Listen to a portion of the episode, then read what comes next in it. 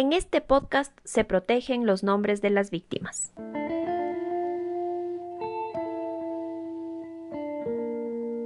Esto es El Comercio Violeta.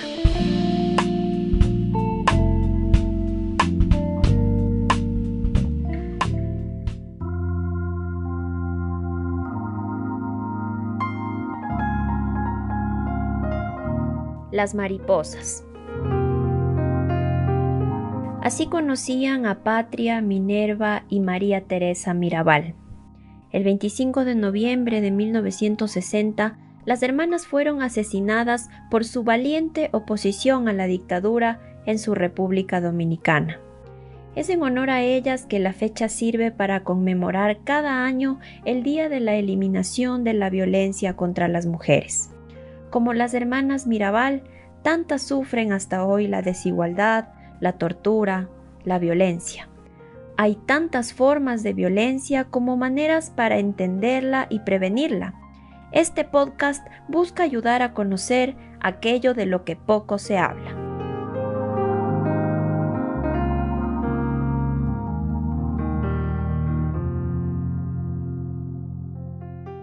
Bienvenidas y bienvenidos al episodio número uno de El Comercio Violeta, con el tema Los secretos familiares. Melissa tenía seis años cuando su primo de 14 empezó a tocarla. Ella no sabía qué pasaba y solo años después entendió que lo que él le hacía no estaba bien. Las primeras manifestaciones del daño que le causaba fueron en los últimos años de su escuela. Bajo rendimiento y mal comportamiento eran la manera en la que Melissa le decía a su mamá que algo le estaba pasando. A los 13 años un día lo confesó. Le dijo a su mamá lo que le había hecho ese casi hermano con el que compartió toda su niñez, cada momento en familia. ¿Cómo podía ser él, el primer nieto de los abuelos de Melissa, el primer sobrino de su tía y primer hijo de su tío? ¿Cómo si era el consentido? El tema fue tratado en la familia. La mamá de la niña se lo contó a los abuelos y ellos a la tía. Juntos se lo contaron a los padres del abusador. Él, ya de 21 años, no estaba en casa en esa conversación. No lo tomaron bien y quedaron en hablar con él. Por supuesto lo negó y sus padres le creyeron. Se distanciaron y el abusador de Melissa no volvió a visitar a sus abuelos como lo hacía cada fin de semana.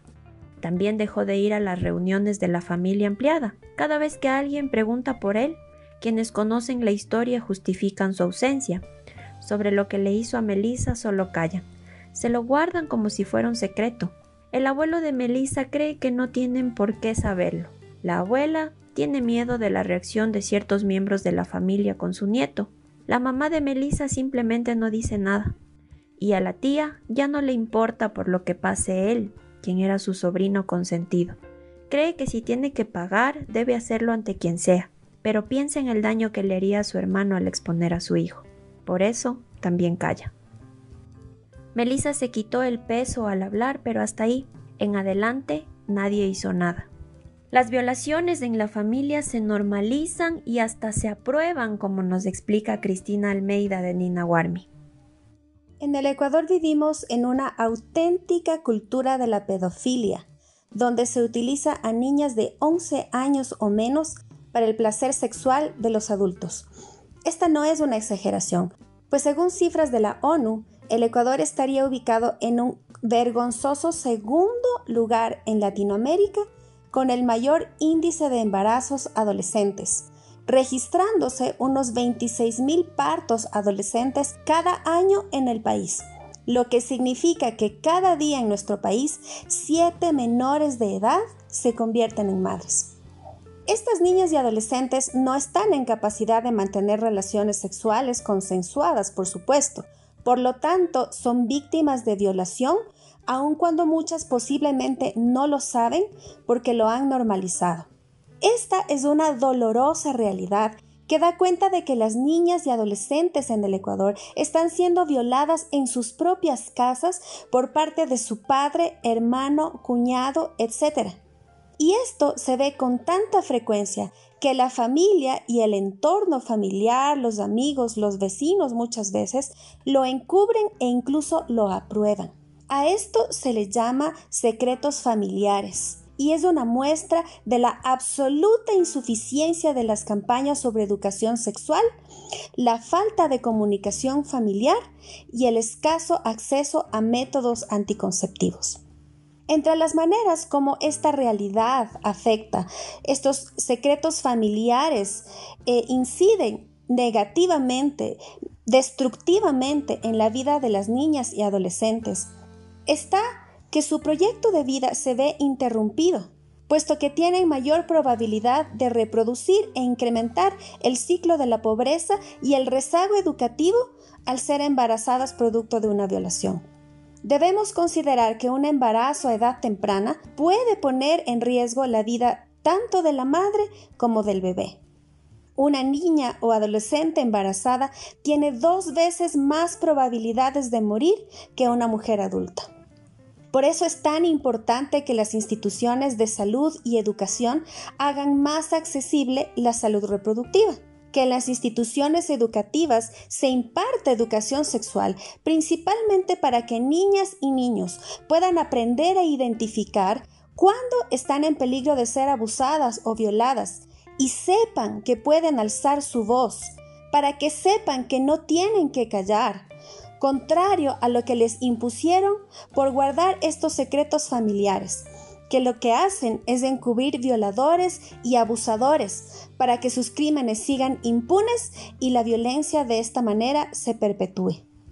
Por esto luchamos. Las madres, tías, hermanas, preferimos a nuestras niñas despiertas y alerta, a imaginar siquiera que puedan algún día ser violadas. Por eso nosotras formamos desde pequeñas a las niñas como libres y valientes, dispuestas a alzar su voz para denunciar cualquier abuso, así como para tomarse las calles y las paredes si es necesario por defender sus derechos y los de todas. A propósito de esta cultura ecuatoriana de la pedofilia de la que habla Cristina, de hecho, hasta el 2020 se conoció que en Ecuador cada día dan a luz siete niñas que fueron obviamente violadas. También se sabe por las denuncias de violación que en el 80% de los casos esto se produce en el círculo familiar o cercano. Por ello también la importancia de romper el silencio, como nos dice Diana Herrera de Creando Juntas. El tema de los secretos familiares definitivamente es algo que se debe poner sobre la mesa. Cuando nosotros hablamos de los secretos familiares, siempre decimos que es importante romper el silencio, dejar de encubrir abusadores y violadores dentro del hogar que solamente truncan y detienen la vida de nuestras niñas. Tenemos un alto índice de menores de, de, 14 años embarazadas aquí en el país y muchos de estos embarazos, por no decir la gran mayoría, son justamente por producto de una violación que ha sido eh, perpetrada por alguien de su entorno familiar, es decir, papá, hermano, tío, abuelo, padrastro, gente en, en, quien las niñas confían, en quien las madres confían, pero que sin embargo abusan de esta confianza para violentar a las niñas. Al denunciar estos actos y exponer a los abusadores, se rompe con el pacto patriarcal del miedo y el silencio, y asimismo se previene que más niñas dentro del entorno familiar sean violentadas. Sin duda, los abusos sexuales en la infancia dejan graves secuelas, desde afectaciones emocionales hasta embarazos no deseados y proyectos de vida truncados. Más allá del castigo al abusador, es importante dar apoyo y acompañamiento y asimismo buscar la reparación integral de las víctimas, darles la voz, darles el apoyo, hacerles sentir que lo que a ellas les pasó realmente fue algo grave, pero que se puede salir adelante y que no va a volver a pasar porque es algo que no está bien, es algo que no es normal. Lastimosamente aquí tenemos una cultura muy en la que se normaliza mucho el tema del, incesto sobre todo en las, en las áreas rurales del país, donde sabemos que hay muchos de estos casos, pero lo importante es ir haciendo conciencia del proyecto de vida que las niñas deben tener, los sueños que las niñas tienen, las metas que tienen, cómo se las puede ayudar para que realmente lo logren. de igual forma, eh, aquí en el Ecuador ya está tipificado el incesto en el Código Orgánico Integral Penal, por lo que se puede denunciar, ya se puede hacer la denuncia cuando esto sucede, ¿no? Y, pedir el seguimiento y realmente ver que haya un castigo y haya justicia para estos violentadores, pero no solamente tiene que quedar ahí, sino que tiene que haber, como decía hace un momento, la reparación integral a las víctimas que les garantice, que el Estado garantice que estas niñas que fueron víctimas de violación van a poder eh, tener una vida dentro del estándar normal, con una estabilidad emocional, con una estabilidad social, con una estabilidad física.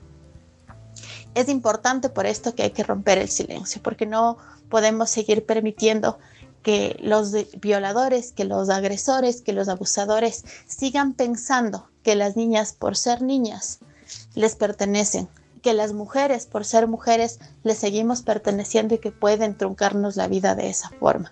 Es como decía hace un momento, romper con el pacto patriarcal del silencio y comenzar a darles voz a quienes por siglos nos nos han silenciado.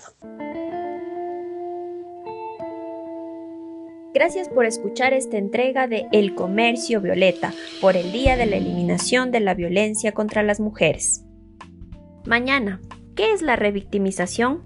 Un nuevo tema del que poco se habla.